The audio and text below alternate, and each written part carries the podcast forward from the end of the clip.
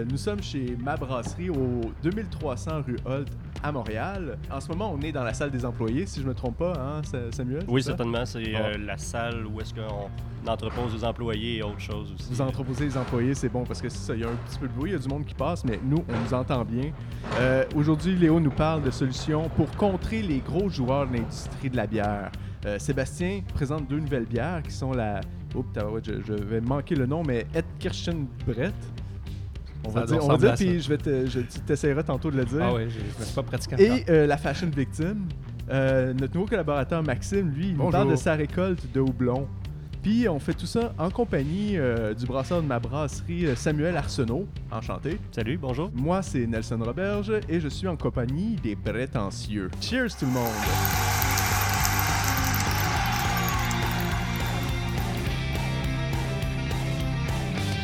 Qu'est-ce qu'on goûte? Présentement, c'est une euh, collaboration qu'on a faite avec euh, la microbrasserie Pit Caribou qui était à Percé. C'était dans le cadre euh, du passeport en fût. Donc, il y a eu une série, je pense c'est six collabos au total.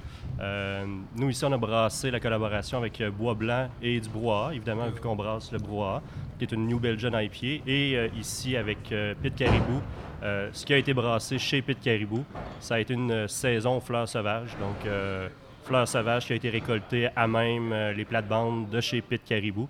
Donc, euh, c'est euh, du œillet-gemme.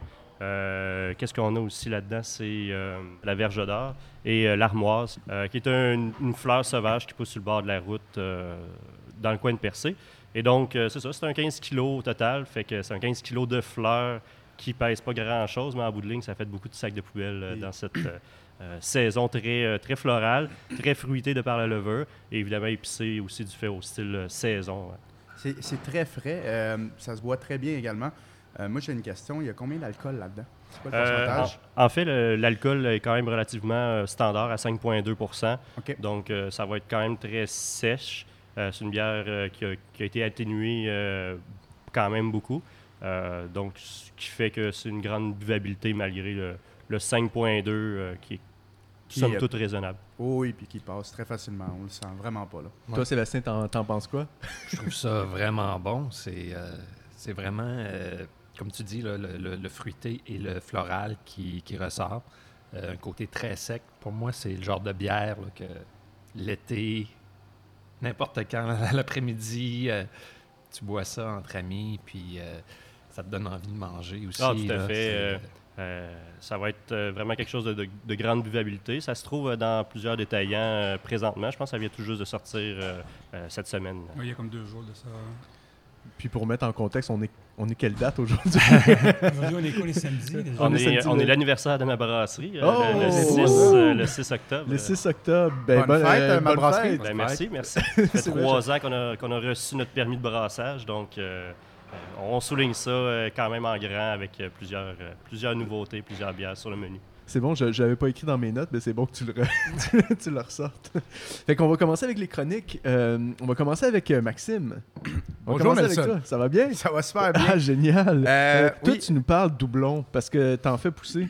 Exactement, j'en fais pousser. euh, le houblon, c'est un, un des, des ingrédients clés de la bière euh, Nelson. Et euh, j'ai commencé à faire pousser ça il y a environ trois ans. J'avais commencé par des rhizomes et vite j'ai abandonné pour aller vers des plants que j'ai achetés ici à ma brasserie euh, au mois de mai des deux dernières années. Euh, j'ai euh, 14 plants en tout maintenant. J'ai 6 plants de cascade et 8 plants de chinook, deux, deux variétés qui poussent très très bien au Québec. Pourquoi je fais pousser du houblon? Mais c'est comme je te l'ai dit un peu, c'est euh, c'est l'ingrédient clé de, Mhm. de la bière avec la levure probablement. Et euh, il y a une demande pour ça en Amérique. Euh, Le, le bilan, en fait, au monde, il s'est brassé 1,9 milliard d'hectolitres de bière. Alors, on a besoin de houblon, on a besoin d'ingrédients. Pour vous donner un- une idée de, de c'est quoi 1,9 milliard d'hectolitres, c'est euh, prenez, prenez- allez à, à la ville de Québec et c'est toute l'eau du fleuve qui passe devant pendant 31 heures non-stop. Fait qu'on parle Fait euh, de- devant Québec, puis tu dirais de quelle, da- de quelle place à quelle Toute la largeur de Québec. La largeur de Ouais, Québec. toute l'eau qui passe devant la largeur de Québec pendant 31 heures, c'est 1,9 milliard d'hectolitres. Génial. Ça, c'est la production de bière. ok? La Chine, c'est le plus grand producteur de bière avec 46 millions d'hectolitres. Un hectolitre, c'est 100 litres euh, par année. Donc, j'ai une question pour toi, Nelson. Oh, oh non, t'es... ah, ok. si, si, on non, c'est très tôt. d'abord. Si la Chine est le plus grand producteur de bière au monde, ok, qui est le plus grand producteur de houblon? A. Ah, la tu me, donnes, Chi- ok, tu me donnes un choix Ah, oui, réponse. oui, oui, oui, je suis pas, je suis pas cochon. A. La Chine. B. L'Allemagne. C. Le Luxembourg. Ou D. Les États-Unis. Est-ce que je regarde les autres? Mais, mais compte tenu que la Chine est le plus grand producteur de bière. Ouais, je sais, on dirait la Chine, tu sais, mais, euh, mais juste parce que peut-être que c'est pas le cas, euh, je dirais d'autres choses. Mais euh, Choisis, Nelson. moi, moi- Tout- moi, tout, je serais c'est- porté à dire les États-Unis parce que euh, ils ont- c'est des gros consommateurs aussi. Ah, Puis, ok, ok, ok, je- je vois le, le- houblon, qui est des IPA qui sont très, très populaires là-bas. L'Allemagne aussi. on- Sébastien, tu as raison. C'est On les parle de- États-Unis on parle de politique et tout, grand- là. Oui, c'est les États-Unis le plus grand producteur. En fait, la mise en scène, c'était juste pour piéger Nelson, mais tu es venu à, son secours. C'est par- C'est parfait. Oui, les États-Unis, c'est euh, le plus grand producteur de houblon. Euh, en 2007, ils ont- on rapporte, l'USDA, qui est euh, en fait le département de l'agriculture américaine, rapporte que 104 millions de livres de houblon qui ont été produits. La, variété euh, la plus, euh, qui, a- le plus poussé en 2007, c'est le houblon, le cascade. On le connaît très bien ici. euh, on en fait pousser beaucoup au Québec.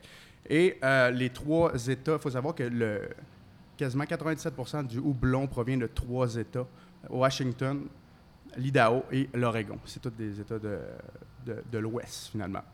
Euh, vous, vous, vous en faites pousser ici. Il dit qu'il y en a acheté euh, ici. De, Ben, en fait, c'était euh, en partenariat avec Houblon Québec euh, qui sont venus faire leur vente. Ici, justement, à l'endroit où on se trouve. en ce- euh, Ah oui? C'était à l'endroit? Oui, c'était ici ou à C'était ici, parce que il me semble que j'étais à la porte. Ouais. Exactement, c'est juste à la porte de garage, pas trop loin d'ici. C'est ici que je l'a- je l'avais acheté. Fait que sinon, euh, la récolte, euh, comment, ça, comment ça se passe? Le houblon a besoin de 120 jours sans gel au sol pour partir du, de zéro jusqu'à maturité, jusqu'il produit ses, si tu veux, ses fruits. Ouais, ouais. Puis euh, en ce moment, si vous avez du houblon au Québec, ben, je, vous, a- je vous annonce qu'il est trop tard pour le, le récolter. Vous l'avez perdu. Ça, ça se récolte environ un mi-septembre. Euh, moi, cette année, à cause de, de mon horaire, j'ai perdu euh, trois quarts de, de ma production. Quand je suis arrivé pour le récolter, il est loin un peu de où je suis. En plus, il était à Saint-Anne de, de la Rochelle. Fait que quand je suis arrivé là-bas, les comptes étaient devenus bruns.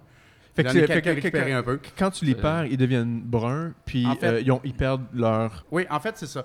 Pour, euh, le truc pour savoir comment on, on le, récolter, premièrement, la couleur du cône. OK? Quand le cône, je parle vraiment de, de- La cocotte, du fruit, hein? la cocotte, exactement. Le cône, lorsqu'il est vert, c'est parfait. C'est qu'il est, rempli de- de- d'huile essentielle. Il faut le récolter. Jaune, c'est risqué. On peut, le, on peut le cueillir, mais il faut vraiment le sentir. Si on sent que ça sent le fromage, ben, ou bien les pieds, on laisse tomber.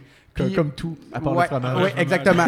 Puis brun, brun, ça veut dire qu'il est, il est oxydé, là. C'est qu'il n'y a plus d'acide alpha à l'intérieur. Il va rester de l'acide bêta. ça. On peut rien faire avec ça, effectivement. On peut faire des décorations si on veut. si le cœur s'y prête. Mais on peut rien faire avec. Euh, Il y a une autre façon aussi de, de- de vérifier si, ton, euh, si ta cocotte arrive à terme. C'est de regarder la lupuline qui se trouve à l'intérieur. La lupuline, c'est une poudre jaune et c'est ça qui contient, entre autres, les acides alpha qu'on utilise pour amériser les brassins. Et euh, il se cache aussi à l'intérieur des huiles essentielles. Euh, dans la lupuline, euh, quand la lupuline est verte, c'est que c'est trop. euh, le plant est trop jeune. Quand la lupuline est jaune, c'est parfait, on cueille. Puis encore une fois, quand c'est brun, ben, on laisse tomber. OK? Bon, brun. Sinon, euh, le, le séchage, il faut savoir que quand tu récoltes le houblon, le houblon il est composé à 70% d'eau. Alors, faut que tu n'as pas le choix de le faire sécher. Euh, si tu ne te dépêches pas, tu risques, le- tu risques l'oxydation, puis tu risques aussi euh, les moisissures. Euh, il y a plusieurs façons de le faire sécher. Euh, il y a le faire sécher à l'air avec un déshumidificateur. Ça, ça prend un peu plus de temps. Ça peut prendre jusqu'à deux jours. Tu risques de perdre quelques cocottes, mais ça a fait ses preuves. Sinon, il y a le séchoir. Le séchoir, c'est la, la façon que l'industrie utilise. On peut s'en fabriquer un maison avec une chaufferette, Comme une fait. boîte. Non, pas comme j'ai fait. Moi, cette année, euh, j'ai été redneck. J'avais pas de temps, comme tu dis, avec, euh, avec l'université puis le travail. Euh, sécheuse. ouais. pour vous? Non, j'ai euh, j'ai été chez mes parents, ils ont un four à convection, fait que j'ai mis le four à, 100 à 150 Fahrenheit. Euh, convection, j'ai mis ça pendant deux heures, puis je regardais à, à tous les 30 minutes. Après ça, je l'ai récolté quand il semblait assez sec. Euh, je l'ai emballé sous vide, puis je l'ai placé au frigo. C'est- quand même une bonne technique. C'est quand même. ou, euh, euh, si t'as pas de temps, j'approuve, fais-le. OK? Mais l'idée, là, c'est que si tu passes pas par un processus industriel, l'idée c'est que dès que tu récoltes ton blond, c'est un- c'est une course contre la montre pour brasser avec. Parce que c'est sûr que tu vas le perdre puis il va se détériorer jour après jour. Alors si tu peux le- l'emballer sous vide comme j'ai fait dans, au frigo, euh, tu vas prolonger un peu son, son espérance de vie Sinon, de tu quelques le semaines. cueilles, tu le pitches dans, dans ton le exactement. Mais pour le brassage, euh, brasser avec du houblon vert, c'est comme je dis, c'est- euh, composé 70% d'eau. Alors, si ta recette, par exemple, demande 10 grammes à 60 minutes, eh, tu dois mettre 70 grammes. Hmm. Parce que tu as, 70 de ton houblon qui, qui, qui est de l'eau, qui n'est pas, qui est pas du houblon sec. Fait que c'est de quoi à prendre en considération. Euh, L'autre affaire que moi, pour le brassage, je recommande, si tu brasses avec du houblon vert que tu as cueilli, mets-le pas en dry-up, euh, mets-le pas en houblonnage à froid, mets ça durant l'ébullition. OK, je vais faire ça. Tout à Parce fait. que- ouais, parce que-. En parce fait, c'est que c'est- un style de bière euh, qu'on connaît. C'est des bières de récolte, euh, ou en anglais, une Harvest. harvest, harvest ale. Donc, euh, effectivement, lorsque tu récoltes ton blond, t'as- c'est une course contre la montre, à peu près un deux heures pour pouvoir euh, t'en Ah oui, servir avant que ça, ça oxyde, avant qu'il commence à, À à brunir. brunir. Euh, sinon, une autre méthode que j'avais déjà euh, entendu parler, c'est un petit peu plus redneck encore que la tienne. Oh my God. Euh, Tabarouette, on s'en va dans les bas porte, porte, porte, euh, porte moustiquaire de la maison que tu accroches sur, à plat sur deux chaises avec un ventilateur, Puis un déshumidificateur, humidificateurs idéalement, puis normalement ça pourrait faire la job, puis tu gardes ça euh, idéalement sous vide au congélateur. euh. OK, OK. Ou au congélateur ou au frigo. Je pense que c'est un peu un débat de ne pas placer le houblon dans le congélateur parce que ça peut faire éclater les molécules. Tout à Euh, fait. Moi, je recommande le, le frigo, mais en même temps, j'ai souvent, avant que je le sache, avant, que quelqu'un, avant que je lis ça dans la littérature sur Internet, je vais le placer dans le congélateur et je dois vous dire que j'ai pas vu vraiment de différence. Mais juste le fait de le savoir, maintenant, je place tout au frigo. La littérature sur Internet. Internet, c'est ben oui. Mais Sébastien, t'as pas des euh, houblons, toi aussi, chez vous? Oui, ben justement, euh, moi aussi, c'est- je pense que c'est quelque chose qui vient de ma brasserie. C'est Étienne qui, qui m'avait donné un, un rhizome, c'est ça? Oui, tout à fait. Bon, puis euh, c'est sa deuxième année cette année. Euh, la première année, euh, j'ai eu beaucoup de problèmes là, parce que je l'avais dans un pot. J'ai essayé de le transplanter. là, ça s'est, il s'est cassé un peu tout ça. Puis cette année, je me suis dit, bon, ben je vais voir parce que je savais que c'était après trois ans qu'on dit qu'on commence normalement à avoir quatre ans. euh, quelque chose de bien. Puis j'ai été surpris. J'ai quand même eu une récolte cette année là, que, bon, c'est rien d'extraordinaire. J'avais un beau bol, un beau grand bol plein.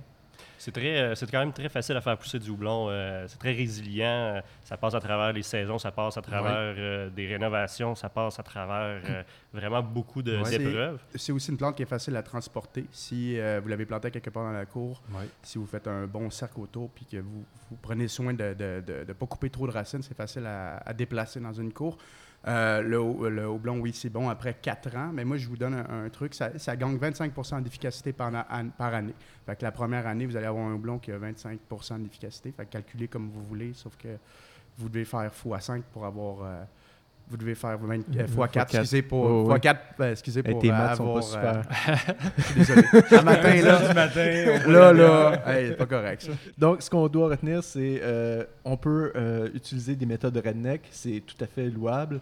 Et euh, on, euh, il faut, euh, si c'est brun, il- On ça récolte pas. On fait des décorations. En fait, l'idée, l'idéal, c'est que la journée que vous voulez récolter, ça dépend de combien vous avez de plants. Moi, 14 plants, j'ai pas le choix d'être d'être aidé avec 2-3 personnes parce que ça en fait des petites cocottes. Mais si Oui. vous pouvez brasser la même journée, faites-le. Euh, mettez les cocottes dans un coton fromage. La première année, j'ai pas fait ça. J'ai tout mis ça dans le bol, puis euh, j'ai dû récupérer mon, euh, ma marmite avec, une- avec un siphon parce que la, la valve dans le bas, elle avait coincé parce que les cocottes avaient passé dedans. Euh, puis je vous recommande de. Euh, cassez-vous pas la tête sur la brasse. Brassez une smash. Single malt and single hop. Euh, brassez juste avec un, malt, euh, un malt de base, un grain de base euh, comme deux rangs canadien. Puis brassez juste avec votre cascade ou juste avec votre chinook. Comme ça, vous allez avoir une bonne idée de, en fait, du goût de votre houblon. Là. Pour, pour, pour les premières fois que tu essayes. Puis après ça, tu t'expérimentes un peu plus. Puis, euh, Ouais, mais souvent, ça va juste rester là parce qu'on.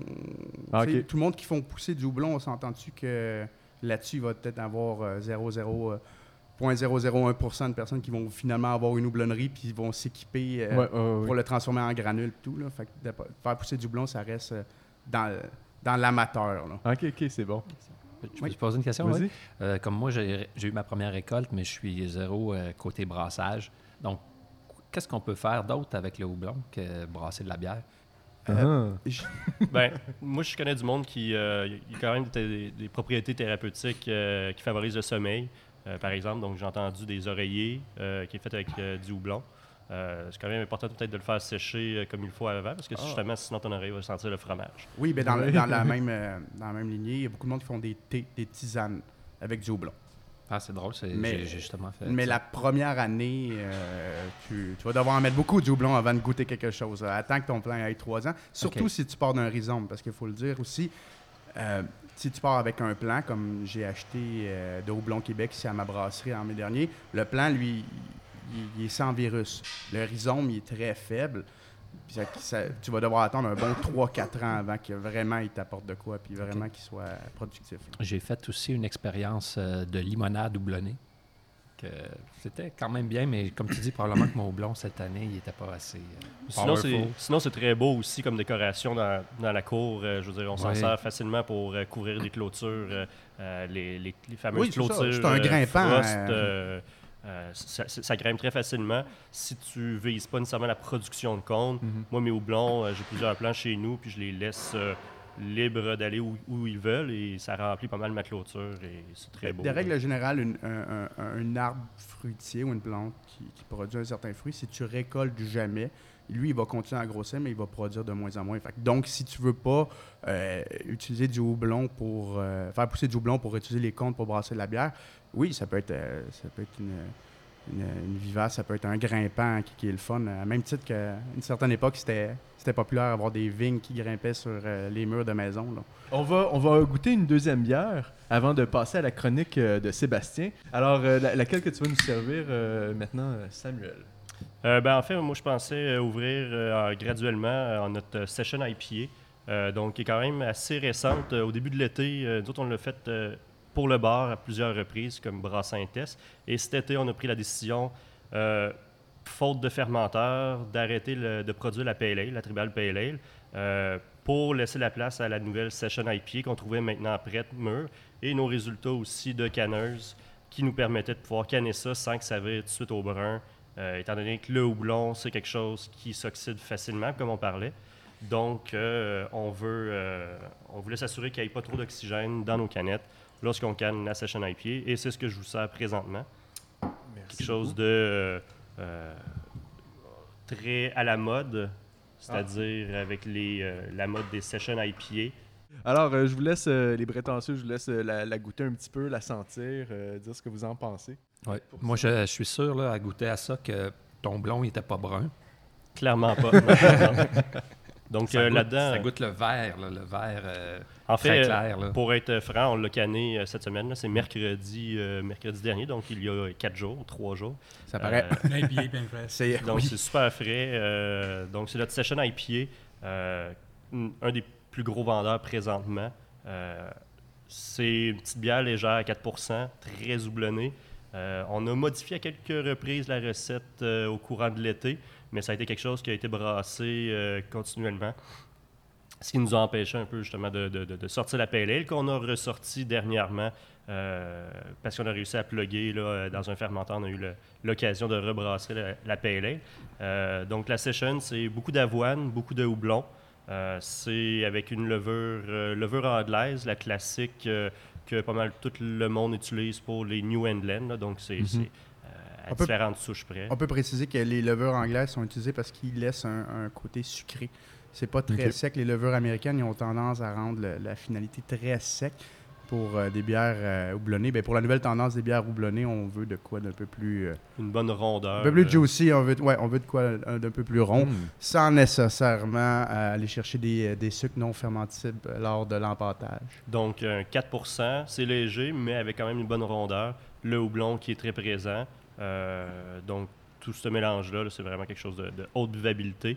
Évidemment, pour l'été, c'était, c'était parfait. Oui, ça, hein. euh, pour les festivals, on était, euh, euh, on était à différents endroits. le, village au pied du courant, par exemple, on était là tout, l'été. J'ai, une question pour toi. Est-ce qu'il y a du houblon québécois là-dedans?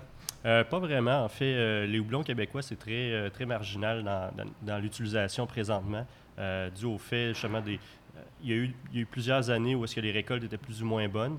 Euh, je pense que le houblon québécois arrive maintenant avec euh, des, des, des, produits intéressants. mais il y a beaucoup de, beaucoup de houblons qui sont en fait brevetés, qui soient uniquement possibles de faire pousser en Californie ou en, dans la région de Yakima, les, trois États que je parlais, exactement. Et c'est les compagnies qui sont propriétaires de ces variétés qui sont très en demande. On pense au Citra, Mosaic, Simcoe. C'est des variétés qui sont brevetées. Donc, on n'a pas le climat pour le faire pousser, premièrement. Et deuxièmement, ben, on n'a pas, le droit, tout mm. simplement. on n'a pas le droit. on close ça. Puis les, les houblons ici au Québec qui le classique, c'est les cascades, centennial, chinook. Euh, c'est pas des mauvais houblons, mais c'est un petit peu plus old school présentement, euh, qui vient un petit peu euh, moins rentrer dans la tendance. Euh, Exactement, ils sont pas dans les New vagues. England, exact. Bon. Ben, merci beaucoup. on continue avec toi, mon cher Sébastien. tu as deux bières. Tu en as une qui vient de Brasserie Générale. Brett et Cerise. C'est-tu elle exactement ou tu parles en général C'est la Ace Kirchen Brett. Oui de Brasserie Générale. et tu as l'autre qui est la Fashion Victime de. Ben ça, c'est une collaboration avec les Grands euh, Bois, et euh, la microbrasserie euh, Griendel. OK. À Québec, oui. Donc, je, vous présente cette bière-là parce que c'est. Bon, tout d'abord, c'est une IPA. la Fashion Victime, là. Oui, c'est une IPA avec. Il y a du seigle qui a été utilisé dans cette bière-là. Donc, on parle d'une bière de 5,5% d'alcool par volume. Fashion Victime, je ne sais pas si ça vous dit quelque chose. Moi, c'est une chanson de Jean Leloup que, que j'aimais beaucoup sur euh, un de ses albums. Euh, cette bière-là, ben, dans le fond, moi, j'ai mon blog que j'écris là-dessus déjà, tout ça. Donc, euh, je mets tout le temps un genre de titre qui m'inspire. qu'est-ce que j'ai par rapport à qu'est-ce que j'ai goûté. Donc ça, je me suis inspiré un peu de Jean Leloup parce qu'il y a une de ses paroles qui, qui, parle de son âme qui se désaltère. Donc tout de suite, moi, c'est une bière qui m'a attiré par le nom. Puis aussi parce que c'est Grand Bois qui font tout le temps des choses euh, très bonnes au niveau des IPA, qu'est-ce qui est des choses houblonnées. Euh, je pourrais vous en nommer plusieurs, comme la Impériale euh, Gros Tig, la Louvain, même aussi, c'est quoi, c'est la Boule Noire qui est la Black IPA, c'est toutes des bières vraiment très bonnes. Griendel, je ne connais vraiment pas du tout. Donc, euh, c'est une occasion aussi de, de, les découvrir. Ouais. sont venus brasser ici euh, à leur début. Euh, ils faisaient brasser sous licence ici à ma brasserie. Donc, on a fait quelques contrats avec eux. Maintenant, ils font brasser à Barberie et maintenant, même qu'ils ont eu leur système de brassage. Ah oui, OK. Grendel, a travaillé, en fait, Olivier Savera a travaillé longtemps. je pense que c'est Brasseur du Monde qui a travaillé. Ah, OK il a travaillé aussi, euh, si je me rappelle bien, au Dieu du ciel. Donc, il a quand même beaucoup d'expérience. C'est très, très bon. Euh. Donc, euh, Griendel à Québec et on a aussi Grand Bois qui sont situés à Saint-Casimir, tout près de Québec. Si ma géographie est bonne. Là. Tout à fait, peut-être dépendamment. de Québec, quelque ben, moi, je viens aussi de Québec à l'origine. Donc, c'est ça. Sur le plan visuel, c'est une bière que tu regardes ça, ça a l'air d'un gros verre de, jus d'orange. En anglais, on dit souvent easy. Euh, c'est la, mode dans les IPA là, en ce moment. C'est des choses très easy qu'on ne voit pas au travers. Mhm. Donc, à cause de sa couleur, du fait que c'est easy, que la mousse euh, est quand même euh, délicate sur le dessus, tu regardes ça, ça ressemble vraiment à un jus d'orange. Ça ici, c'est qu'est-ce qu'on boit en ce moment, c'est vraiment plus clair. oui, c'est vrai. Euh, donc, c'est ça. Puis cette bière-là, elle a été euh, houblonnée à deux reprises, euh, à cru. Donc, les saveurs du houblon sont encore plus présentes. moi, j'ai trouvé qu'en bouche, on avait quelque chose de très, très fruité. il y avait les notes d'agrumes qui étaient bien présentes, puis les fruits tropicaux. Au niveau des fruits tropicaux, on allait vers le fruit de la passion, la mangue. Ensuite, on avait aussi quelque chose de très rond en bouche, de très doux. Euh, puis l'effervescence aussi, c'était assez doux. Euh, au niveau de la douceur, je pense que ça vient beaucoup euh, un peu le seigle qui participe à tout ça. Je ne suis pas brasseur, mais peut-être. tu regardes les autres, tu fais des eye Je peux pas t'aider, j'ai jamais brassé avec du seigle. le seigle. Le seigle va apporter quand même un petit côté épicé, je te dirais. mais effectivement, il y a un petit moelleux au seigle, si je pense au, à des rails whisky, là, du 100% rail qui va être un petit peu plus moelleux. Mais oui, effectivement, le seigle va lui donner un petit côté euh, plus complexe, plus, plus mhm. épicé et, moelleux. L'avoine aussi, surtout. OK, OK, oui, c'est vrai. Puis, c'est ça aussi, euh, justement, les épices. Euh, moi, je trouvais que y avait peut-être la cardamone qui, qui, sortait un petit peu dans les saveurs d'épices. L'amertume aussi, c'était quelque chose de bien dosé avec le sucré. C'est quelque chose, rien d'extrême, juste assez fort, jusqu'à ce qu'il faut. puis dans la finale aussi, il y a des petites notes herbacées, florales qui s'expriment. Donc, c'est quelque chose de vraiment facile à boire, qu'on a envie de boire trop vite, mais que on, apprécie quand même à, prendre le temps de déguster en douceur. Euh, c'est très aromatique aussi. Euh, quelqu'un qui aime les, la tendance NEIPA, là, de, ben c'est pas mal, pas mal ça. Là. Faut pas, faut pas trop euh, tomber dans, comment dire, dans, dans les styles, comment dire, rigoureux. C'est-à-dire que c'est comme un style de musique. Moi, c'est souvent comme ça l'analogie que je fais c'est quoi du métal, c'est quoi du New funk, c'est quoi du. je veux dire, il y a vraiment plusieurs façons de catégoriser. Est-ce qu'il faut absolument catégoriser? Moi, je pense qu'on est. Je serais prêt à l'inclure dans la famille des, des New England IPA. Bref, euh, je dirais que mon âme s'est vraiment désaltérée avec cette bière. Euh, oh, donc, euh, bien avec son concept du début. Oui, oui. Là, j'ai mis, je me suis inspiré beaucoup. j'ai mis aussi beaucoup de, de, paroles de chansons que j'allais rechercher. Mais là, je vous, je vous, je vous, je vous voyons, préserver vos oreilles oui, pour pas. non, non, j'ai pas la chanson. moi, moi j'ai goûté à Chambly, moi. Oui. À Chambly, à Chambly au, Pierre et Saveur. Le festival, oui. Puis j'ai pas eu toute la façon de la boire parce que j'avais j'étais un peu mm. sous déjà quand, quand je suis arrivé là-bas. Fait que toi, t'as fait comme ouais, je t'ai fait comme oh yeah. Ah non, c'était oh yeah parce que moi, ils m'ont donné un, trop gros verre puis j'ai tout bu avant d'aller dans une autre, euh, dans une autre, bière. Tu sais, puis oui, elle est délicieuse. C'est une très bonne bière. Donc, c'est tout nouveau.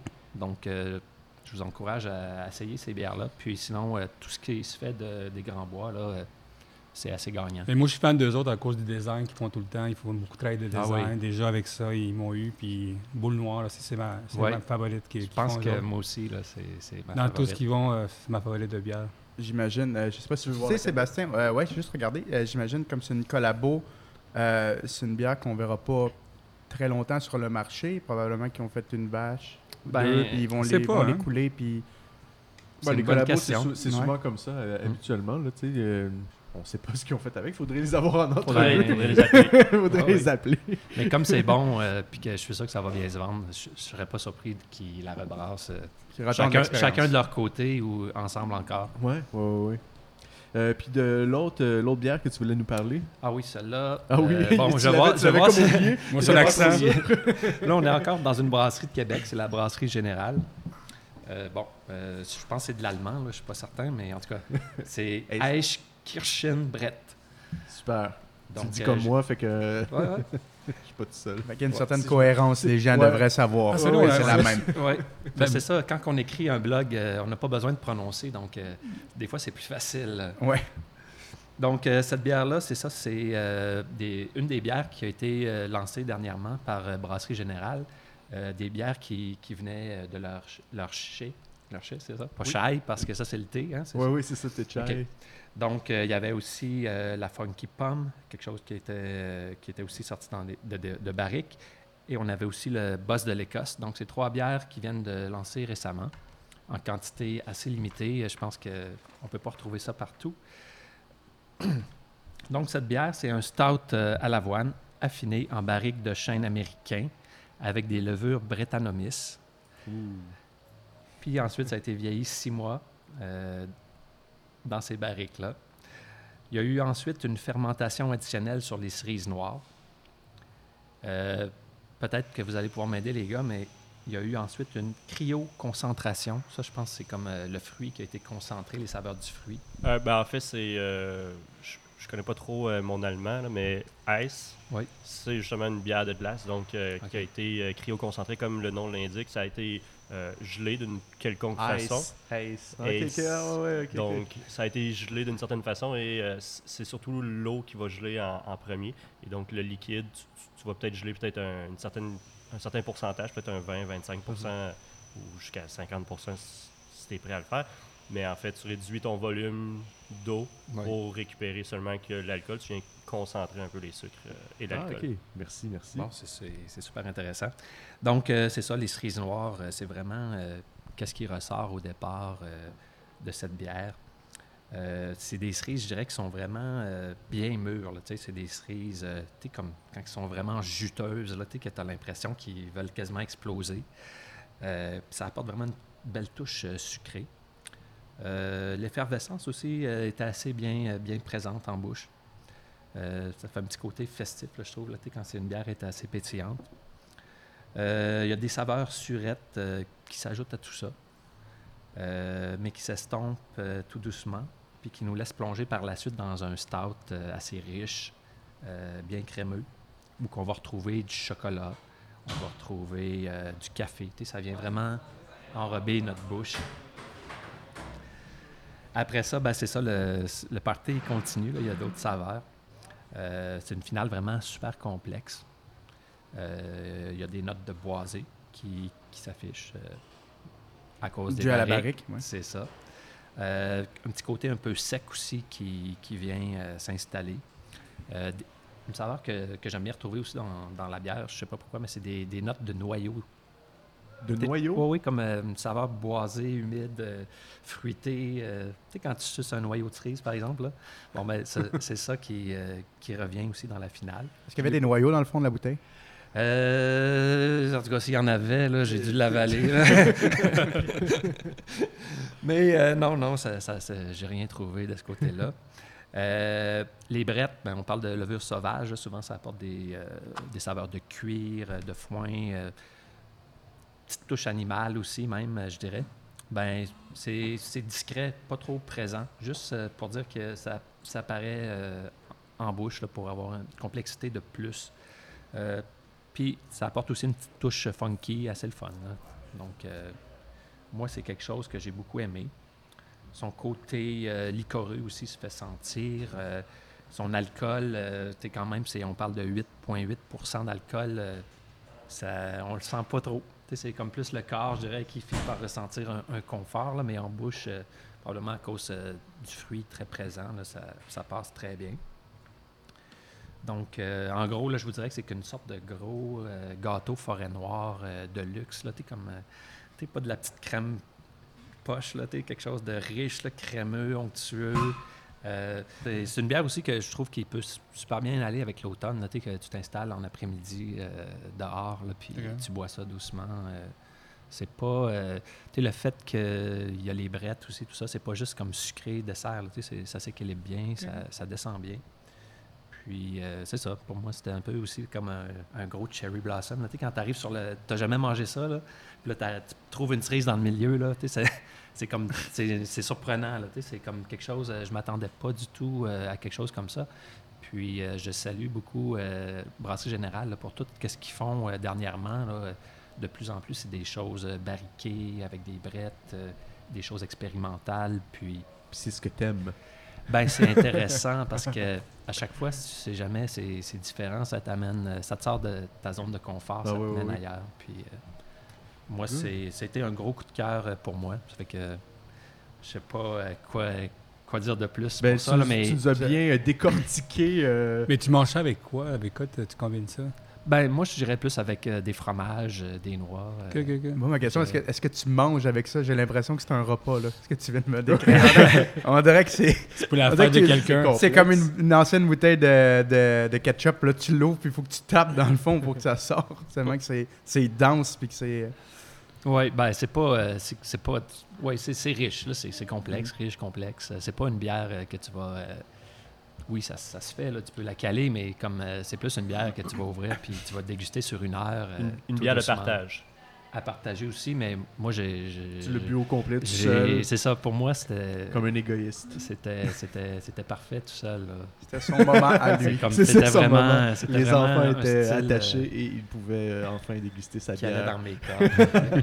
on va, on va euh, servir une autre de tes bières, Samuel. je sais pas laquelle que tu nous suggères parce qu'il y en a deux ici. Il y a, Oui, il nous en reste deux. En fait, j'ai la mandrille. Ici, la mandrille qui est pas mal, je te dirais euh, notre plus gros vendeur, euh, si on veut, je te dirais, c'est, ce qui nous a fait un peu comme décoller. Euh, ou du moins, ça nous a donné vraiment un gros boost avec la mandrille. C'est, une saison, comme sur la canette, qui dit brette et tropicale. En fait, c'est une saison qui est très, très fruitée. pas d'avoine sur celle-là. C'était avant, je dirais, c'est pas nécessairement avant l'avènement des New England, mais ça a quand même son petit petit côté euh, tropical. Vous avez commencé à la produire en quelle année? C'était en 2006 vous avez commencé à la mandrille? Euh, en fait, en 2006, on n'existait pas. Ben, Ah, ben non, vous n'avez pas été fondé en 2015, la- ma brasserie Euh, ouais. Donc en 2016. Ah, ce qui- 16, non, non, non, ok, c'est moi qui m'ai. Mais Excuse-moi, excuse-moi. calculs- C'est vrai qu'on est- 2016, on est quand même la, 2016. rendu- troisi- la troisième bière, ça commence ça, on est rendu à la troisième bière. Au départ, c'était la saison tropicale, je crois. Effectivement, euh, les premiers brassins de cette bière-là, c'était la saison tropicale.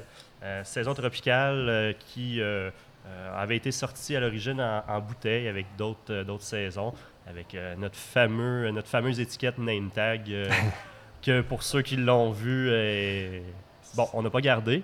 Euh, ça a été nos premiers jets d'étiquette de bouteille. C'est- Là, maintenant, la C'est mandrille. tellement beau maintenant. Ouais, mandrille, Ah c'est ouais. vraiment excellent. Euh, Design vraiment euh, nice. tape Un à super, l'œil. ouais, un super beau euh, une super belle illustration qui est de. Est-ce que tu sais de qui euh, c'est Euh, qui vous a- Patrick, Patrick Seymour, Ah, qui, ben a- oui, qui ben a oui, fait oui, oui. l'illustration pour notre Jack aussi, notre bière de garde, euh, qu'on a produit la- l'an passé euh, au mois de mars, si je me rappelle bien. beaucoup ce qu'il fait comme travail et c'est hallucinant C'est comme très- c'est très illustration. beau, C'est vraiment beau, hein. Oui. C'est Pour, euh, euh, très les- contrasté. Les gens euh, qui nous écoutent, c'est un babouin. Oui, vous pouvez voir. un babouin hurlant. On mettra, Coloré. les, on mettra les Ah, photos, oui. va le En fait, c'est comme ça. dans le, le Roi Lion. C'est c'est- c'est Ah, comme ah. euh, le mandrill dans le Roi Lion qui, euh, qui crie, tout simplement. Donc, euh, Brett, quand même assez facile à boire, c'est sèche, Oui. euh, même chose, 6% Euh, Quand on parle de Brett, ici, c'est plus à cause que c'est un mix de levure saison euh, avec un blend de, de Brett. Donc, c'est un fermenté en, symbiose, les deux. Euh, donc, ça ne sera pas Brett côté cuir, côté euh, fermier, plus ce qui va sortir. Ça va être vraiment plus le côté fruité. Un petit peu épicé de la brette, là, mais ça va être, ça va être quand même très, très tropical. Et petite anecdote, notre saison tropicale, quand on a, commencé à la produire, quand on avait eu l'idée de sortir ça en canette, on a eu une petite lettre de nos amis euh, chez Beyond the Pale qui nous ont dit Hey, euh, on a eu une autre saison tropicale. euh, puis, euh, effectivement, on s'est dit Oh, on veut pas vous faire compétition non plus. Là. Fait que on s'est juste dit, euh, entre bons amis, euh, on va changer notre nom. Puis c'est là que la mandrille est arrivée. Et Ok. c'est une des très bonnes Ah. bières de Beyond the Pearl pour ceux qui ne connaissent pas, là, à Ottawa, en Ontario. euh. La saison tropicale, ça va être euh, une bonne alternative à la mandrille si vous n'avez pas réussi à mettre la main sur la Ah, mandrille. super. Ça, ça risque d'être plus facile de trouver la mandrille. ouais, ouais, ouais, pour ceux qui sont dans le coin de Montréal. sinon, pour ceux qui vont à Ottawa plus souvent. Euh, Qu'est-ce que vous en... Est-ce que vous y avez goûté un petit peu? Euh, Vous êtes. Euh, moi, je l'aime. euh, Je l'aime, cette bière-là. Ça fait quelques années que je la bois. Ah, ok, tu connais, t'es un connaisseur. Tu, tu- Ben, tu- j'ai tu- déjà goûté, acheté euh, quelques fois. Oui. Mais moi, je suis pas un- je suis pas un fan des, des Brettanomys, là. Parce que euh, c'est tout le temps un peu spécial, qu'est-ce qui sort, hein. Qu'est-ce que c'est c'est levure sauvage, ça, ça- c'est pas qu'est-ce qui apporte le sûr, c'est vraiment funky. Fait que faut que... À chaque fois, c'est un guess, mais la, la mandrille, ça, ça sort super bien. Puis euh, non, c'est une... euh, c'est une bonne bière. C'est une bière qui est. C'est 6% mais en même temps, c'est léger. T'as pas l'impression de boire de, de quoi de lourd, de quoi d'assommant. Très bien. Alors, j'aime bien la mandrille, Ah, Nelson. super, merci. Merci de ton commentaire. Moi, je dirais que c'est ma, ma bière de ma brasserie que, que je préfère. là. Tout à fait. euh, beaucoup de personnes nous associent avec la mandrille, le, le logo, le design, euh, le goût. C'est très houblonné. Donc, nous, on, on s'associe beaucoup au houblon. C'est une des premières choses que, que Marc Bélanger m'a dit ici. Euh, nous, on est pas avec le houblon. euh, On y est en, pas avec le en- en- en pesant, en pesant les houblons pour la, la tribal IPA. euh. Euh, on part notre troisième chronique avec Léo. Allô, Léo? Bonjour tout le monde. Alors ici, euh, on va parler euh, cette semaine de l'économie et euh, plus précisément euh, les solutions à mettre en place pour contrer les majors. C'est qu'est-ce que tu veux nous dire? Là, on parle de création de coop et là c'est intéressant parce qu'on est dans une Qui coopérative fonctionne bien. euh, et, euh, et, euh, et encore les, brasses, ben, les brasseries communes, c'est comme ça ici. Quoi d'autre? euh, Ben, en premier lieu, ce qu'il faut qu'on vous dise, c'est que Baron, euh, on est en train de créer un livre, euh, si tout va bien, pour le mois de décembre. C'est un livre qui va parler de, euh, un peu de, des affaires, que ce soit les, les- pa- pa- parler du côté affaires, de la business, de comment se lancer une brasserie, ou comprendre un peu la, ce qui se passe travers le monde, l'industrie, tout ça. Puis aussi, il y a un côté, un côté plus, euh, qu'on appelle dans, dans, dans le jargon B2C, c'est des business to customer, c'est-à-dire que pour les, pour les gens qui veulent brasser chez eux, tout ça. La question, c'est que nous autres, on a appris, pendant deux mois, j'ai passé à, parler avec beaucoup de brasseurs à travers le monde. On a parlé avec des brasseurs du Québec, bien sûr, mais des brasseurs aussi d'Ontario, des brasseurs de, Vancouver, des brasseurs de l'Espagne, Catalogne, Pays Basque, On a, parlé avec des brasseurs de l'Australie puis UK, l'Angleterre. Puis la face, c'est que tout le temps, c'est qu'on est dans un point tournant où que il y a une guerre ouverte contre les microbrasseurs qui s'en vient.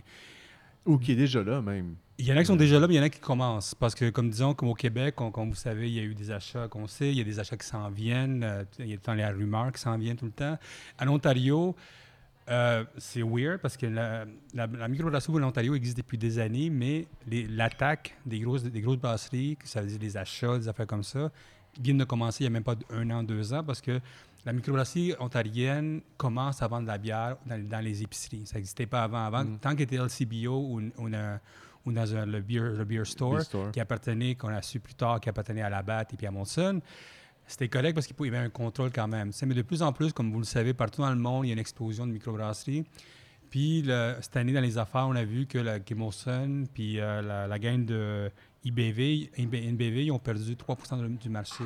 3 du marché pour des grosses compagnies comme ça, c'est des millions de Ça dollars. fait mal, dans un sens. So, le fait qu'on a, on a, on- on a vraiment, Baron, on a vraiment appelé tout le monde. C'est vraiment, ça a été, on a passé, moi, je me suis réveillé à 3 heures du matin pour parler avec des brasseurs d'Es- d'Espagne, des Pays-Bas, puis l'Angleterre, pour ça. Puis ce qu'on a découvert, dépendant où ce qui était, dépendant de la grosseur de la compagnie, de, de ça, il y a des attaques qui se font. Euh, il y a des achats de plus en plus violents qui se font. Quand on dit violent, c'est vraiment qu'ils arrivent avec 120 millions de dollars pour acheter une brasserie espagnole, des affaires comme ça. Puis est-ce qu'ils ferment ou ils les gardent ou qu'est-ce qu'ils font Mais un peu comme tout, ils les gardent, puis après ça, ils mettent le monde dehors, puis ils gardent le, Ils le brand, tu le, sais. le- le truc. Parce qu'il faut penser à ça, micro, une microbrasserie comme Santa Maria, disons, à Madrid, au Maria, excuse. Mais eux autres, c'est une brasserie qui fait cinq ans qu'ils existent, puis ils ont pris un gros marché, puis c'est des points de vente intéressants, tout, tout diable avec mon son, c'est des points de vente, c'est du, du C'est monde du qui street vend. cred qui se réapproprie. euh, L'affaire aussi, ce qui se passe, c'est que de plus en plus, euh, disons des compagnies comme euh, Bauhaus à Minneapolis, une belle brasserie que je connais, que j'adore leur design qu'ils font, eux autres aussi, ils sont dans un problème, c'est que la différence avec le Canada ici, c'est que la, dis- la distribution est contrôlée par les grosses compagnies. Sur de plus en plus, mais la brasserie fonctionne. Tu sais, comme ils peuvent même pas vendre la bière bien dans les dépanneurs ou whatever, dépendant de ce Mhm. qu'ils vendent. Sur l'affaire, c'est que de- on a parlé un petit peu, puis oh, j'ai parlé un petit peu de la coopérative, de ma brasserie. Disons, ici au Québec, on a une coopérative. Le Québec est très connu dans l'économie sociale dans le monde. On est allé à une conférence il n'y a pas longtemps qu'il y en avait à Madrid sur l'économie l'économie québécoise, comment la coopérative, ça. Puis de plus en plus, les, les brasseurs, puis avec qui j'ai parlé, tout ça, c'est comme, oui, il faut qu'on commence à faire des coopératives d'achat, que je comprends jamais que ça n'existe pas, mais ça n'existe pas ici, ça au existe même pas ici, ça n'existe pas. Mhm. y a- moi, j'ai parlé avec beaucoup de monde qui disaient Mais quand tu veux dire coopérative d'achat, euh, c'est- quoi exactement? Tu achètes en gros des, des un peu trucs comme ensemble? un peu comme tout le monde fait. C'est comme pourquoi quelqu'un comme une brasserie, il ne mettrait pas avec d'autres brasseurs, puis on dit on va acheter du blond ensemble pour couper des coups. sais. Mhm. Pourquoi on ne va pas se faire ensemble acheter des comme ça? tu sais? Puis de plus en plus, à cause des attaques qui s'en viennent de, des, des gros, des gros brasseurs, il y a de plus en plus du monde qui veulent faire ça. C'est sûr qu'il y a des, problématiques, euh, que ce soit les, légal, des, problématiques un peu, euh, tu sais, euh, quand, tu as besoin de doublons, tout ça, qui met plus de cash, qui moins de cash, dépendant de la grosseur, tout ça. Mais de plus en plus, que je parlais comme à Bauhaus, Minneapolis, eux autres, ils ont commencé à trouver une solution de commencer à penser à peut-être mettre en place des achats de brasseries. C'est-à-dire qu'ils vont aller se pogner, acheter des brasseries entre cinq, cinq brasseurs, puis ils vendent uniquement de la bière microbrasserie. Pour clanquer ça, parce que on a su, euh, je suis allé dans un meeting, j'ai su que la gang de Sapporo, Sapporo, ils ont commencé à acheter des brasseries maintenant. C'est des, des, des, des brew pubs pour contrôler le, le- le streaming de, de vente. Parce qu'avant, on, fait- on a découvert qu'en achetant des grosses compagnies comme, euh, disons, exemple, euh, Creemore ou des affaires comme ça, le monde qui aime beaucoup la brasserie, perd beaucoup le, le- fait d'acheter de la bière. Sais, comme Trou Diable, on l'a vu, qu'il y a du monde qui n'achète plus vraiment cette bière-là parce qu'il y a un côté conscience un peu là-dessus. So, maintenant, le Sapporo et d'autres compagnies veulent acheter directement le consommateur. On va acheter au coin où il y a les- les- le dépanneur ou les- le brew pub, aux États-Unis, quand j'ai parlé avec la de Bauhaus ou d'autres Insight, tout ça, puis ils m'ont dit on est en train de penser vraiment de investir 2-3 millions de dollars, puis s'acheter des brasseries, puis investir, acheter des brasseries partout, puis uniquement faire un réseau de, de brasseries où on peut bloquer Molson, on peut bloquer MBV, Labatt, Course, tout ce monde-là, pour qu'on fasse ça. Sur la face, c'est que moi, ce que j'aime beaucoup, c'est avec ma brasserie, euh, je sais que tu connais pas vraiment toutes les, euh, le, tout le côté, les- le rouage de ça. mais- J'en parle souvent dans l'international quand on parle avec nos clients, puis même avec des, avec des lecteurs, tout ça. Il y a un côté que le monde aime beaucoup savoir qu'est-ce qui se passe qu'on peut, faire. tu sais. Puis nous autres, on pense vraiment que la, coopérative, l'association, c'est affaire qui doit fonctionner. Euh, ben, en fait, nous ici, euh, à ma brasserie, on est à peu près six partenaires. On a déjà été un peu plus, euh, grosso modo, give or take, là, après ça, là, six brewpubs à se partager un peu l'achat du grain, l'achat des houblons. Nous ici, ça nous permet de pouvoir acheter en plus grande quantité, avoir des contrats plus intéressants de houblons. Donc, effectivement, on a des meilleurs prix. C'est sûr que c'est sûr, ça fait beaucoup de gestion, euh, côté euh, gestion, de, parce qu'en fait, c'est l'équipe de ma brasserie euh, qui va brasser les bières de tout le monde. C'est l'équipe de ma brasserie qui va acheter le grain pour tout le monde. Fait que c'est vrai pour à peu près tous les ingrédients. Gestion de levure aussi, qui est quand même assez, assez complexe. Rouler les levures. Pour l'instant, je pense que ça marche très bien. Euh, on offre des, prix, euh, des tarifs avantageux aux brasseurs. Nous autres, on les appelle les brasseurs locataires, qui, eux, dans le fond, ont principalement acheté leurs fermenteurs. Nous, ici, on fonctionne en ayant euh, des fermenteurs qui appartiennent aux brasseurs locataires. Donc, si ton fermenteur est, vide, on va brasser une bière. Ou autant, on le prévoit d'avance. On voit que le fermenteur va se libérer d'ici une semaine. On lui demande peux-tu nous fournir une recette pour la prochaine semaine? Donc, euh, et on lui, on lui produit sa bière. On assume tous les coûts reliés euh, euh, à l'amortissement, un peu, si on veut, de, de- de- des matières premières. Et ensuite, on, lorsque c'est rendu en baril, on lui vend un tarif avantageux. Donc, Ok. euh, Ah, ok, cool. C'est bon. Puis que- quel autre, là, on a le, le- le modèle, la, la coopérative Ma Brasserie. Que- euh, à quel autre modèle tu peux penser, toi, que- qui aurait besoin de, de regroupement pour contrer justement des majors ou des. euh, Mais nous autres, cet été, euh, on, on passe beaucoup de temps dans les, dans les, euh, dans les festivals, nous autres. On, aime ça. Les festivals, souvent, à cause de la boisson, le monde parle plus. C'est ce qu'on aime ça.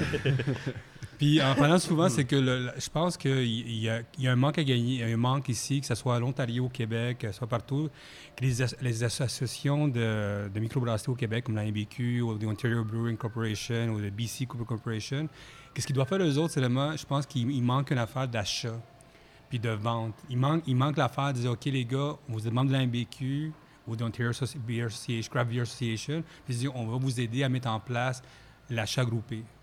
Puis je pense que l'achat groupé, c'est quelque chose qui manque ici, puis qui peut contrer beaucoup le- la vente qui s'en vient ici, sauver des prix, tout ça, parce que, comme on l'a vu souvent depuis deux ans, il y a une guerre de prix. Tout le temps, tu sais, vendre des, des bières à deux, deux bières pour 5 piastres, des affaires Mhm. comme ça, on le voit ça. Puis ça, c'est nous autres, comme quand, je- quand on parlait avec, euh, je parlais avec une gang de la, les Blood Brothers de Toronto, et on disait, on peut pas descendre ce prix-là si on va garder la qualité. tu sais. Puis les gens doivent garder cette qualité-là. La seule façon de sauver ça, disons, les achats de cannes ou whatever, c'est vraiment de travailler ensemble. Puis c'est pas pour être communiste, rien comme ça, mais c'est le côté, c'est comme il faut s'aider ensemble pour aller contre les gros parce que les gros peuvent acheter 3 millions, 10 millions de, de, de kilos de whatever. c'est beaucoup la distribution aussi qui, c'est ça, euh, qui joue dans le prix. aussi, euh, la distribution, est-ce qu'il peut y avoir des genres de coopératives de distribution ou de. de- Mais la distribution est difficile. La distribution, parce que c'est vraiment Il y a beaucoup de joueurs au régional. Québec Il y a déjà, déjà, là. tu sais, mais le côté, je trouve, l'idée de- d'avoir des brew pubs uniquement qui fournit de la bière, uniquement de la bière, des microbrasseries, je pense que c'est vraiment une un bonne façon d'aller chercher ces gens-là. Puis on sauf, le voit. Sauf que ces mêmes brewpubs se font approcher par les majors et Mhm. ils leur disent Nous aussi, on a de la microbrasserie. Regardez, j'ai pints. du Diable, j'ai Six whatever. Pint, j'ai Creamore ou ce que tu veux. Mhm. Donc, le consommateur moyen euh, va, va prendre justement de la microbrasserie sans savoir qu'il donne de l'argent aux, aux plus gros euh, qui, eux autres, combattent euh, justement euh, Mais on leur, a- leur chute de vente. Il y avait quelques années, il avait parlé, j'avais vu ça passer un peu sur Internet, des, des labels qui, des labels qu'on pouvait mettre sur les Ouais. canettes qui certifiaient qu'on était, Les tags. Au States, ouais. ouais, c'est qu'on était un, un brasseur indépendant. Indépendant, ouais. Puis je pense que c'est une sorte d'appellation contrôlée qui, euh, qui est nécessaire, qui je pense qu'il serait, qui serait très bien, parce qu'il faut quand même pas tromper le, le- le consommateur. Euh, tu sais, euh, une compagnie comme euh, Archibald qui dit « je fais de la bière de microbrasserie ou- Non, tu sais, t'es pas, t'es pas un indépendant, Je pense, que les je pense que consommateurs sont quand même de plus en plus avertis. Je pense que, Oui. puis de toute façon, les consommateurs de microbrasserie, c'est les, les- plus infidèles de toute façon. Fait que je pense pas qu'ils vont aller magasiner nécessairement euh, juste du, euh, du Archibald ou du Trou du Diable. Si ça n'en, si ça amène déjà une quantité de, de- de nouveaux adeptes vers la microbrasserie, après ça, ça devient les plus infidèles consommateurs. là. Ils Les vont plus aller- infidèles? Tout à fait. Ils vont, Mais non, ils mais c'est vont- pas- ils vont c'est- se promener d'une microbrasserie à C'est l'autre. pas pour fidéliser. Non, non, c'est pas pour fidéliser un client à une microbrasserie. Ça, ça pas rapport. ça. à la microbrasserie indépendante faite euh, Exactement, c'est c'est comme un peu les c'est comme un peu les, les- les labels qu'on voit euh, faits au Québec là. C'est c'est vraiment pour acheter québécois. C'est pour ça que le- moi je trouve que le label euh, microbrasserie indépendante est important. C'est parce que quelqu'un qui veut acheter québécois, ben, il devrait savoir que Archibald ben c'est pas québécois. C'est l'argent est à part. Le siège social de Labatt, n'est pas ici. Le siège social de Molson n'est même pas ici. Il est à Toronto. Fait que tu achètes trop du diable, en fin de compte. euh, L'argent, n'est pas ici. Oui, il y a des employés, oui, mais c'est pas. euh, le, le- core business n'est pas ici. Mais moi, je pense que j- il y a deux ans, j'avais parlé avec le, le- le président de l'IMBQ, qui, euh, qui c'est plus Mylène, c'est quelqu'un d'autre. Puis il me disait qu'au Québec, on lancer des, des, des, tu sais, des, comment ça s'appelle, des cannes ou des affaires comme ça de dépanneurs, c'est beaucoup de job qui est difficile parce que tu n'as pas beaucoup de cash qui en arrière de ça. Mais tu peux ouvrir des brew pubs dans chaque village au Québec, puis tu peux réussir à avoir encore de bien vivre ta vie, rentable, tout ça. Puis l'affaire, c'est que quand je parlais avec du monde en Catalogne, que c'est un peu comme, euh, il y a une idée politique un peu comme ici au Québec, quand même, ils disaient eux autres, oui, nous autres, on pense qu'on va ouvrir des, des- aussi là-bas des, des- tu sais, des, euh, des brew pubs uniquement, uniquement de ces microbrasseries pour vendre nos bières puis vendre notre circuit de bières. Puis je pense que c'est la meilleure façon parce que la bataille de cannes, la bataille des bouteilles est difficile. Quand Molson allait dans de commercialisation. ben, euh, tu sais, ouais. quand tu arrives à Molson, j'ai parlé avec des dépanneurs commerciaux, tu sais, il a dit Molson m'a dit à 15 000 ou 20 000 dans le début de l'année. Tu sais, mes marges sont tellement petites, il faut que je prenne cet argent-là, tu sais, ou whatever qui existe. Puis même avec Steve de Bose, on a discuté là-dessus souvent de la- le combat qui se passe entre eux autres. Même si Bose est très connu, eux autres, ils se font quand même à l'Ontario couper les jambes souvent par Monson ou la batte quand ils vont à des, à des dépanneurs, ou même des trucs comme ça. Je pense que le côté commun de vendre, de- d'ouvrir des brew pubs, je pense que c'est le futur pour, euh, pour Ben, ça. définitivement, l'économie est au local. Euh, ça, a, Mhm. ça a la cote euh, présentement. On voit même, il y a beaucoup de, beaucoup de brasseries aux États-Unis qui commencent à rapetisser leur, leurs activités. Euh, c'est quand même une première. La, la microbrasserie est toujours en expansion, il y a toujours de plus- plusieurs ouvertures à chaque année. Et maintenant, les grosses microbrasseries décident de concentrer. Euh, au lieu de distribuer dans 50 États, ils vont en distribuer dans 15 États clés. Euh, parce que justement la distribution coûte cher, mais aussi parce que le marché est de plus en plus local. Ouais. Euh, on, le voit, on le voit aussi, mettons, si on va pas loin d'ici, au Vermont, euh, la- leur production est capable d'être vendue vraiment juste dans un, dans un rayon très, très rapproché euh, euh, de consommateurs. Donc, il n'y a aucune raison qu'ici, ça ne puisse pas fonctionner comme Ben ça oui. ici. là. On a un bel exemple ici, on parle de Oval en Gaspésie. Tout à fait. C'est Hyper exactement local. ça. Small is beautiful. Exact. Je suis allé, euh, je suis allé le voir justement euh, cet été, euh, Benoît, et, et lui, en fait, c'est vraiment pas pour créer de la rareté. Lui, en fait, il y a, il y a des contraintes euh, de matières premières. De un, par exemple, lui, il est sur un puits artésien. Euh, plus d'eau, plus de bière. C'est dommage, mais même si c'est la vacance la construction puis qu'il y a bien du monde, il n'y a plus d'eau, mais il n'y a plus de bière. Puis cet été, on le sait, il n'y a pas eu beaucoup de pluie, donc En. Gaspésie, ça fait deux ans qu'il n'y a pas de pluie, qu'il ne pleut plus. Là. Ils, euh, ils ont des problèmes de sécheresse. Mais- là. Ils disaient aussi de ne pas, de pas utiliser trop l'eau, de prendre des douches plus courtes. Euh, Mais ça ne le, stresse puis- pas parce que lui, il n'est pas sur un, un- un- un- un- Mindset. un mindset de croissance infinie. et tout ça. Tu sais, Puis je pense qu'il y avait eu un petit reportage euh, dernièrement à euh, qui parlait des microbrasseries, l'engouement. Et euh, je, je pense que c'est Patrick euh, du, euh, de, du Sutton Brewery qui disait Tant que vous êtes capable de grossir, vous allez la vendre votre bière. C'est après ça, c'est à savoir jusqu'où qu'on est prêt à aller.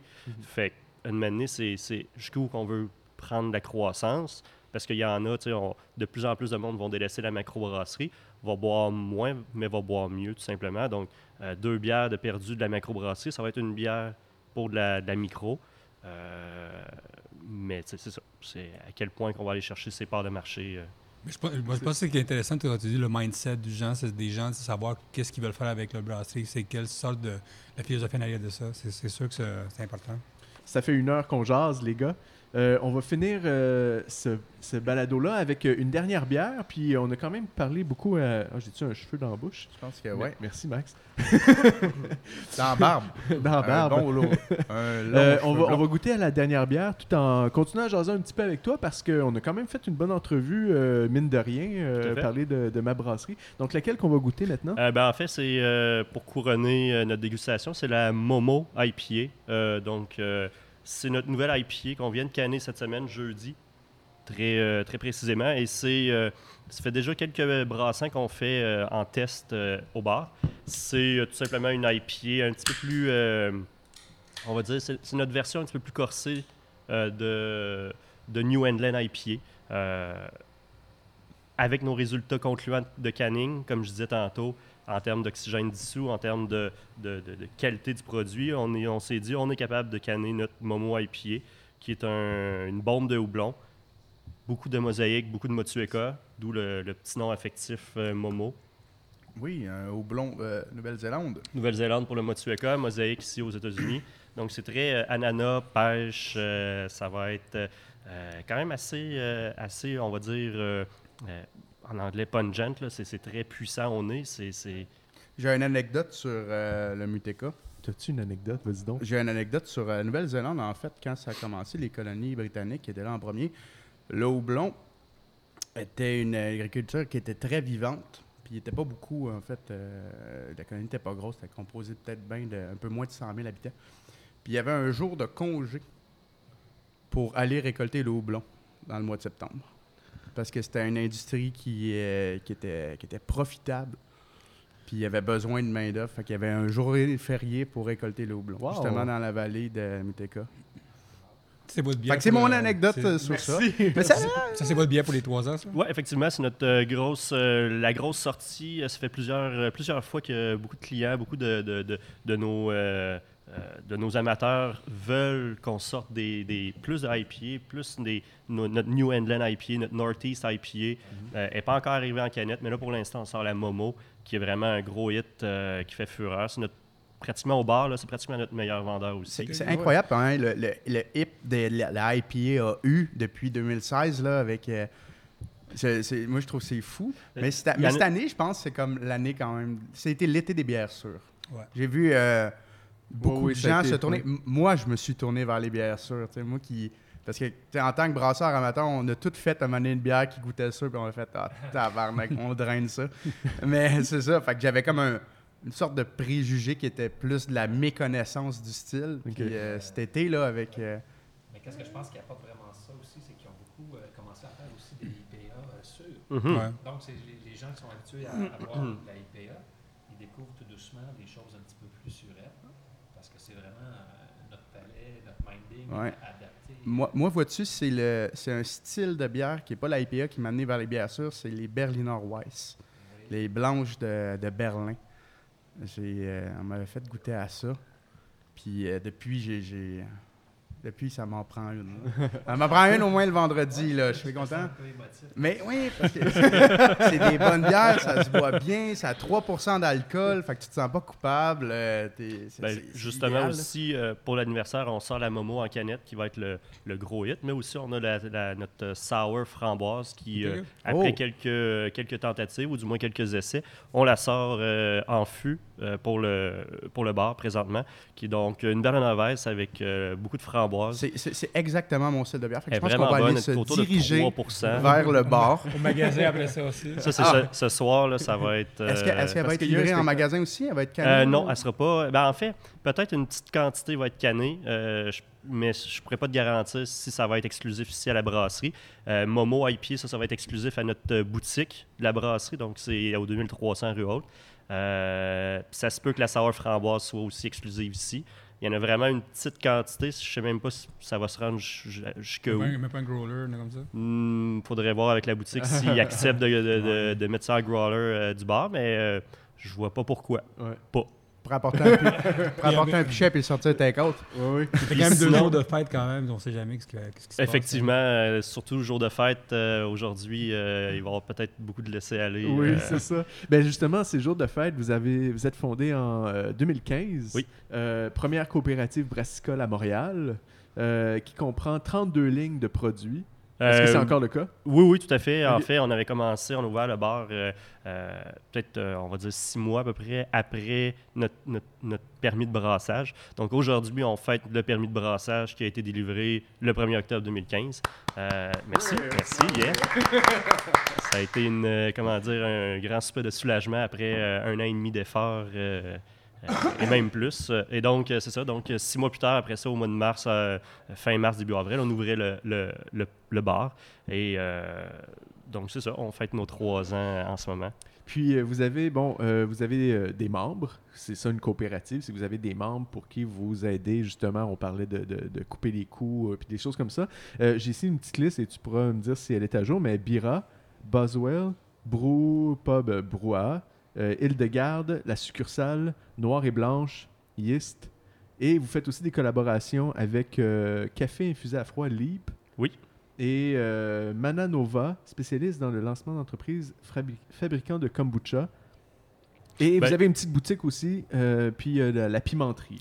En fait, c'est ça. C'est, euh, ici, c'est, ça bourdonne d'activité. Quelqu'un rentre, euh, on lui demande pour quelle compagnie ou t'es- allô, qu'est-ce que tu viens faire euh, Qu'est-ce que tu qu'est- faire ici? Tu viens-tu Viens pour, de voir. la, tu viens-tu pour de la sauce piquante, du kombucha ou de la bière? Euh, donc, euh, ici, il y a vraiment toutes sortes de choses qui, qui, qui se produisent. On brasse justement, comme tu as mentionné, euh, Noir et Blanche à Saint-Eustache, euh, Broupa Brouhaha qui est juste à côté d'ici. Juste à côté. oui. Euh, la succursale qui est sur Masson, qui lui a son deuxième bar euh, sur Saint-Laurent, le Bira, le Bira Bar à bière, qui a aussi un contrat qui fait brasser les bières du Yeast qu'on fait brasser ici. Il y a le Boswell sur Mont-Royal qu'on on brasse leur bière. Euh, nos bières, évidemment, ma brasserie. Île-de-Garde, qu'on connaît, qu'on connaît bien. euh, Mais là, avec tout ce monde-là, là, vous brassez euh, 24 heures sur 24. Euh, ben, en le fait, temps ça- en train de... de- en fait, c'est ce qui est beau. Qu'il faut. C'est ce, qui est, c'est ce qui est le fun de ma job en ce moment, c'est euh, on est plusieurs brasseurs. Euh, on est vraiment en mode. c'est- très collaboratif à savoir as-tu le goût de rentrer un matin, as-tu le goût de rentrer de soir, T'as-tu- on a une job à faire au courant de la semaine. On arrive, on n'est pas stressé, on n'a pas de, on pas de, de punch in, punch out. On arrive, on a une job à faire, puis on la fait, on s'arrange entre nous, puis, euh, puis on deal avec les imprévus. Euh, c'est vraiment pas stressant, c'est le fun.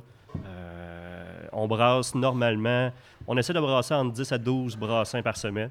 Certains vont dire que c'est énorme. On est quand même bien, bien équipé. J'ai fait ça dans mon été, puis je me trouvais euh, Ouais, c'est ça, exact. On Ma apprend vite. copine n'a pas trouvé ça drôle. On apprend fait ça en une semaine, tu sais. Ouais. En une semaine, on fait 12 brassins en moyenne. Euh, donc, euh, on remplit les fermenteurs aussitôt qu'on vide un fermenteur, tout de suite, on le remplit. Euh, parce Wow. que justement, on est un- c'est ce qui vient un peu nous limiter euh, sur nos, nos- nos productions de bière. Euh, L'exemple parfait, c'était la Ale qu'on ne peut pas produire cet été parce qu'on faisait la, la, la session IPA. Donc, euh, on produit, euh, on joue avec la bière, on, on- on- on y goûte, on améliore nos recettes, on améliore nos, nos techniques. Fait que ça va super vite. C'est vraiment l'apprentissage gravé ici. Puis, euh, c'est vraiment... ça, ça- ça se voit parce que la, la Momo, euh, je, je me lance, là, c'est, euh, c'est, vraiment du, du gros jus, puis c'est excellent. Euh, je m'attendais pas à de quoi d'aussi bon, honnêtement. Notre, euh, premier gros jus, je te dirais, de, de cette année, c'était la Session IPA. Là, on se lance la Momo. Euh, on va essayer de faire ça sur une base régulière en canette. Ça devrait ressortir euh, au courant des prochaines semaines aussi.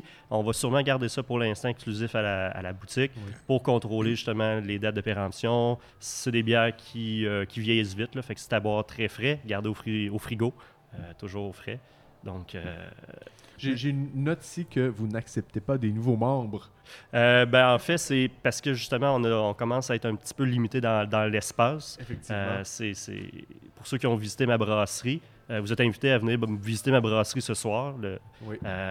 ou à n'importe quel jour que ça vous tente. Demandez-le. Je suis sûr qu'il y a quelqu'un qui va vous faire Est-ce visiter. que vous vous lancer dans la distillerie, des affaires comme ça? Distillerie, je pense pas que ce soit nos, euh, notre créneau. Ça demande euh, des améliorations de bâtiments, ça demande vraiment d'autres euh, types de permis. Il y a, on a eu une petite dérogation suite avec l'IBQ, dans le fond, l'Institut brassicole Ah. du Québec, qui, qui donne leur cours ici, qui ont aussi Oui. une section distillerie. Donc, eux autres, ils ont un alambic, mais ils C'est un petit l'amènent format, c'est un petit format pour donner le cours. Ils ont le droit, petite dérogation par, euh, par la RACJ, ils ont le droit de l'amener, de donner le cours, mais ils doivent repartir avec. L'alambic ne doit pas rester sur place. C'est un petit peu plus euh, touché. Ce serait trop dangereux que vous distillerez quelque chose. disons-le comme ça.